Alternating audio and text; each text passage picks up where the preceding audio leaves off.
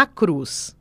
A cruz, instrumento de suplício, no qual Jesus morreu, passou a ser um símbolo do cristianismo e também um símbolo da Páscoa.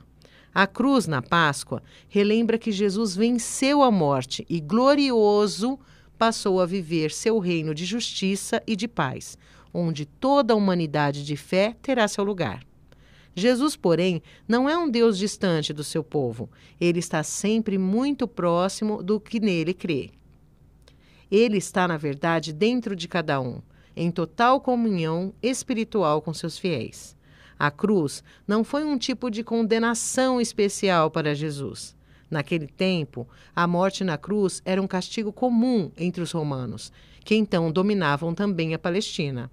Jesus foi crucificado entre dois ladrões, com a diferença de que estes foram amarrados às cruzes e Jesus pregado.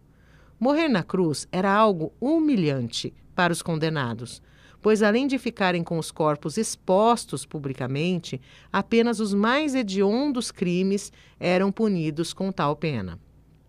Jesus, ao morrer na cruz, deu à humanidade mais uma lição de humildade.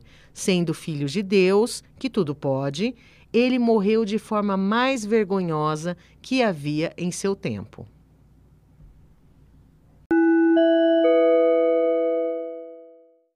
O podcast Os Símbolos da Páscoa é baseado na obra de Paulinas Editora com idealização e coordenação de Natália Macari, redação de Sueli Mendes Brazão, ilustrações de Henrique Martim. Apresentação: Silvia Torreglossa, jornalista e cooperadora paulina. Trabalhos técnicos de Hélio Patrizzi.